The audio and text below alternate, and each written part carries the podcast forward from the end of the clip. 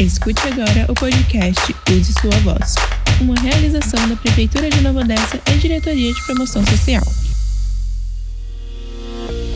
Bom, pessoal, nós estamos aqui com o André, que é o enfermeiro de educação continuada aqui do Hospital de Nova Odessa. Nós estamos com a Maria Conceição, que é assistente social, e com a Sueli, também assistente social aqui do Hospital do Município de Nova Odessa.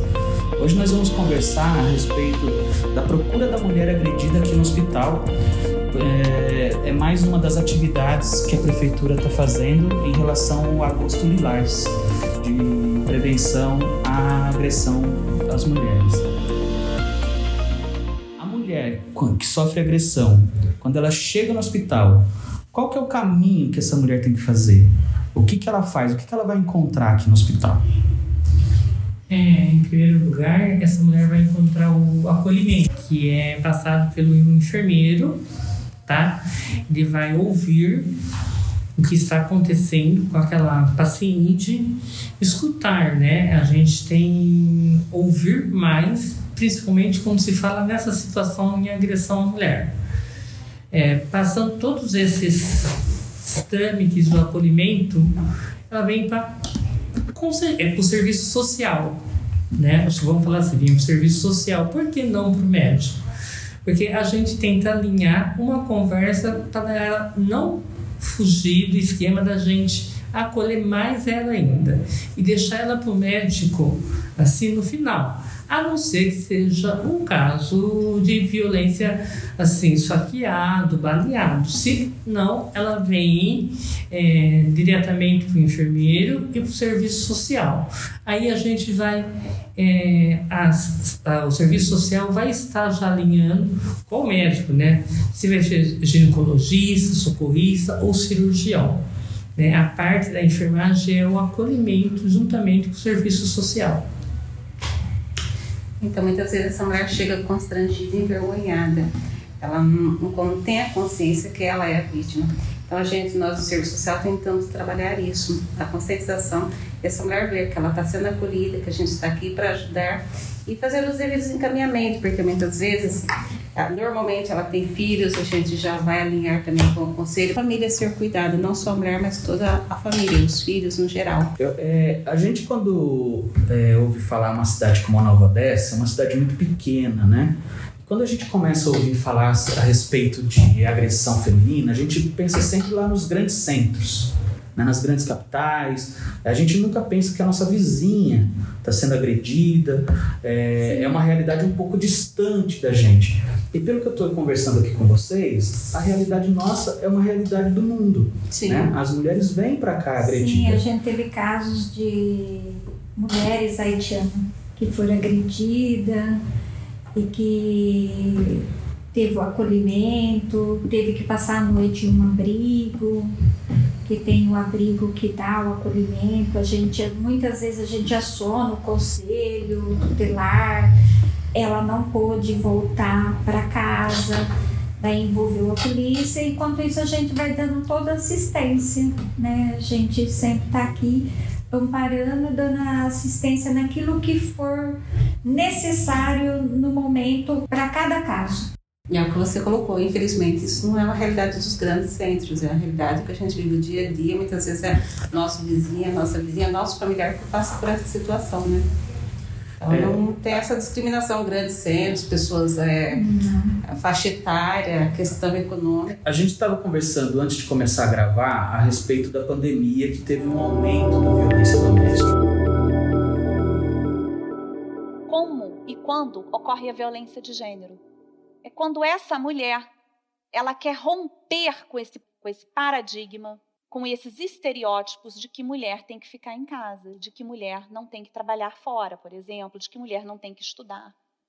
Quando ela quer romper com isso, e ela tem que romper, é que a violência de gênero acontece, é que a violência doméstica e familiar contra a mulher acontece.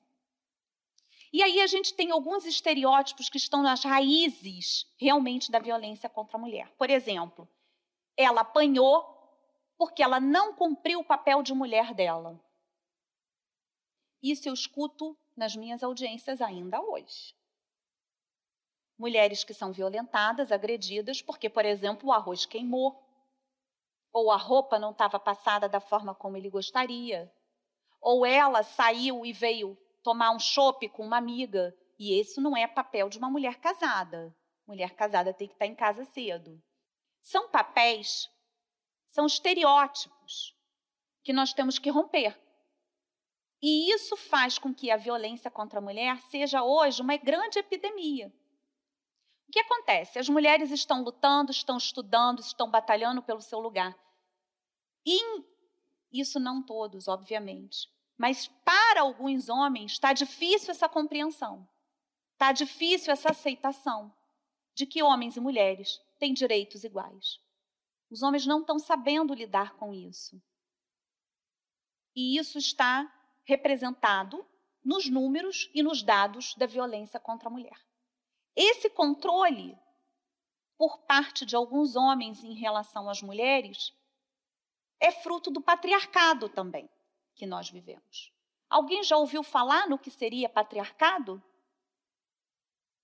Em grande parte, representa a dominação masculina, a dominação em relação à mulher.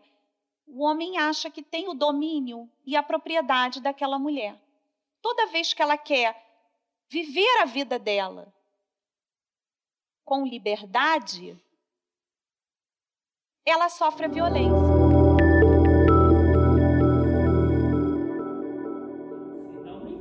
De violência, né? A, a Conceição, não sei se chegou na delegacia, eu cheguei a ligar na delegacia, ah, tem uma moça específica que cuida dos boletins de ocorrência, né? é, sigilo, ela não pode passar, mas aí eu falei, ah, profissional, ela não, não, passou, mas ela falou que houve sim um aumento de boletim de ocorrência de violência. No período da pandemia. Isso, no período da pandemia, de violência é, verbal, de violência física e de abuso sexual também, entendeu? Porque mesmo que eu seja casado, Entendeu? Aquele momento, eu tenho o, o, o marido quer ter relação, a mulher não quer, é um ato de violência. Né? A gente entende que é um Essa, ato de essas, violência. essas denúncias as mulheres estão fazendo, aí faz direto na delegacia, certo? Algumas, a delegacia, algumas vêm aqui, né? Sim, muitas vezes vem aqui e a gente trabalha a conscientização, que é o que ele colocou. A gente não pode nós chamarmos a polícia e fazermos boletim de ocorrência. Então a gente trabalha a conscientização e a gente também encaminha para o CREAS, porque daí eles vão ter todo um trabalho voltado para essa mulher. Porque eu falo assim, ele coloca a questão da dependência muitas vezes financeira e a mulher também tem uma dependência afetiva. Muitas vezes hoje a mulher dela não precisa do homem, mas ela tem aquela dependência, não precisa do homem, eu digo financeiramente, como há uns anos atrás. Hoje ela tem um salário, ela tem uma independência. Mas por outro lado, às vezes tem uma, uma dependência afetiva. Então é é difícil ser quebrado isso. Mas acho que a partir da Lei Maria da Penha, se evoluiu muito. Então, mas a, a mulher, hoje, quando ela sofre uma violência em casa, Sim. vamos dizer que não seja uma violência médica, tá? Uma violência psicológica, ela procura o hospital? Não, psicológico acho que é mais difícil, né? Muito difícil. Normalmente tá. é quando é violência física. Tá, é, mas Física. o que a gente recebe aqui são pessoas violentadas fisicamente, seja é, agressão física ou sexual, certo? Uhum. Muitas vezes a pessoa não tem a concepção que ela está sofrendo uma violência psicológica. É, eu, não tenho, consegue eu, tenho, isso. eu tenho isso muito claro. É. Ela não consegue enxergar Ela não consegue absorver isso para tem- ela. e é uma fração das mulheres que vêm até o hospital, mesmo que tenha sido alguma agressão, tenha algum hematoma, alguma coisa com vergonha. Sim. Sim. Sim, esses dias eh, tá com uma semana. Eu tive um caso que a mulher já veio com uma policial. E devido a a viatura ter ficado no local para prender já o agressor, então ela precisava que agilizava o atendimento. Daí quando eu procurei o profissional médico, ele já procurou, não, Conceição, vamos encaminhar para a médica. Aí ele quis que a médica atendesse para quê? Para que a paciente sentisse mais à vontade e relatava o que ia acontecer. E não, tinha, não tivesse medo de mostrar a lesão. Então, porque daí ela já veio com a polícia. Quando ela já vem com a polícia, a gente teve um outro caso também que o, a- o marido era dependente químico, ela não aguentava mais, até que ela chegou aqui, os dois chegaram, né, Conceição? e pediram internação para ele, porque ele já tinha é, colocado fogo na casa, já tinha tentado matar até os próprios filhos e enforcar ela. Aí veio a família inteira aqui, foi assim, bem no áudio, onde estava explodindo a, a pandemia. E a gente pode falar que do início, né? O início da pandemia, muitos casais trabalhavam separadamente, tinha o lado afetivo, como a Sueli falou. Né, chegava à noite, um, o marido ajudava a fazer uma janta, a mulher ia fazer, um outro serviço, e a gente percebeu que né, nesse momento os dois tiveram que trabalhar em casa. Aí eu acho que esse atrito entre os dois começaram a gerar violência. Uma, porque a mulher ganhou o empoderamento de poder tá, estar trabalhando, estar liderando o lar, entendeu? Às vezes até o marido fica em casa, a mulher sai no trabalho. Eu acho isso de uma importância muito fundamental. A mulher cresceu, ela evoluiu, né? Se a gente pensar na idade, é, o homem da caverna, né, que só a mulher trabalhava, né, ele fazia, obrigava, hoje mudou tudo, né? Esse homem da caverna que você falou aí agora deve ter uns 20 anos, né? Deve. Porque não é tão antigo Sim. assim. Não é tão A gente vê. é, a minha esposa é advogada e em alguns casos que a gente vê que o marido, na hora de uma separação, ele sempre proveu a família lá tal, e ele, de repente, de uma forma ou de outra, ele joga, acaba jogando na cara das, da esposa isso, né? Isso é uma violência que eu acho, é, não é física, mas é psicológica. Sim. E que a gente vive nos dias de hoje, assim, não é?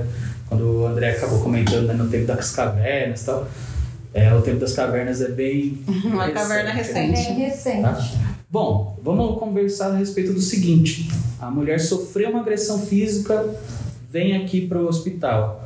É, o, o que, que é a primeira coisa que essa mulher faz aqui na, na chegada do hospital? A, che a chegada é a. Recepção, Rece- faz recepção. a ficha, vem pra triagem. Tem algum caso que daqui mesmo elas procuram o serviço social e a gente conduz aqui com o médico. Já houve caso que a agressão foi antiga, daí passa com o médico e o médico nos procura. Então a gente trabalha meio que unido nesse sentido da violência, não só da mulher, mas da criança, do idoso. Então a gente já tem esse trabalho em conjunto. Que daí vem pra cá a mulher quer o quê? Ela quer cópia da ficha para ela registrar, para ela ir para o exame de ML, porque a, o médico relatou tudo, se houve lesão, se tem hematomas, e para ela levar e fazer o boletim de ocorrência. E elas vêm mesmo e pega a fichinha dela e vai lá e faz o belzinho dela. Hoje a mulher está muito consciente dos direitos delas, então elas não estão mais se calando. Eu acho que assim, uma grande influência da mídia também é uma influência positiva nesse sentido, que a mulher ela não aceita hoje como alguns anos atrás ela aceitava essa violência. Então isso é um lado positivo em tudo isso. É, o, o trabalho que a mídia faz é isso mesmo, entendeu? Mostrar que ela pode sim. é, ela tem. Ela tem os direitos dela. Ela tem os direitos dela, ela tem a quem a recorrer, entendeu? Mesmo no serviço gratuito, ela tem, entendeu? Ela não precisa só é, pensar, "Ah, eu vou, vou passar fome e meu, vou voltar para casa, meu marido vai estar lá, e como vai ser a minha vida? Muita gente não fala a palavra nada, né? É a mesma coisa, às vezes passou na classificação com um hematoma aqui no braço. Você vê que é sinal de dedo, mas ela fala batia pô, na porta. Ela passa no médico. Passou no médico, passou por mim. Só que na hora que ela vai tomar a medicação, ela tá assim já decaindo. Então, às vezes, ela consegue abrir com, com um técnico auxiliar que vai medicar ela na hora. Entendeu? Ela consegue, com, sabe, desabafar. Ela ganha ali. confiança com o passar do tempo Sim, do- do- do- isso. Porque ela passou por vários profissionais. No terceiro que vai medicar ela lá, ela consegue pegar essa paciente para Às, às vezes o médico ele atende a, a agressão, a descrição que a pessoa vai relatar para ele. Só que às vezes esse médico, ele tem o sexto sentido. Ele vem procurando o serviço social, não dá para você dar uma atenção para tal pessoa, porque ele coloca a suspeita dele pra gente. E daí a gente vai conversar com essa pessoa para ao ponto de que ela se sente acolhida, para ela sentir a vontade de passar para gente o que está acontecendo com ela. É, na verdade, eu acho que esse é o papel fundamental desse trabalho que a gente está realizando agora, que é de deixar as pessoas mais informadas o possível para que exista um acolhimento diferenciado caso a mulher seja agredida. Acho que esse é um pouco do papel que a gente está fazendo com o Agosto Lilás e que a gente torce para que uh, os dados estatísticos diminuam cada vez mais. Sim. Uh, a informação é a maior ferramenta que qualquer pessoa pode ter, né?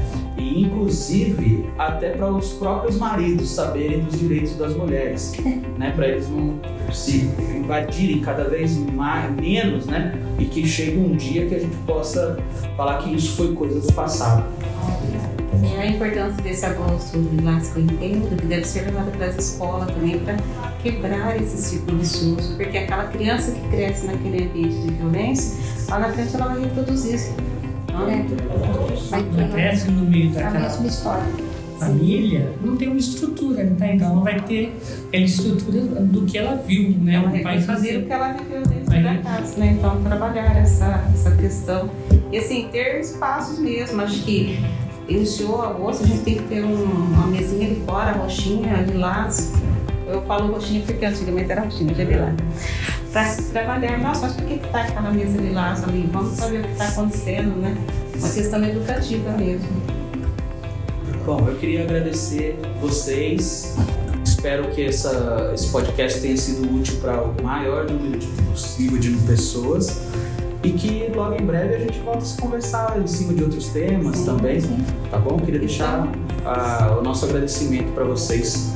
É, eu deixo as unidades básica aberta para vocês também, referência, onde são sete, e onde também recebe violência, mas assim, uma violência que ainda não chegou até as meninas, mas vai estar chegando também até o serviço social e vai tomar todo esse caminho que ela já orientou.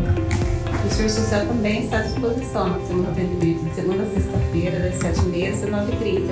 Então, aquela mulher que está sofrendo algum tipo de violência, está sentindo insegura, a gente está aqui à disposição para ajudar no que for possível, tá? Por aí, essa mulher.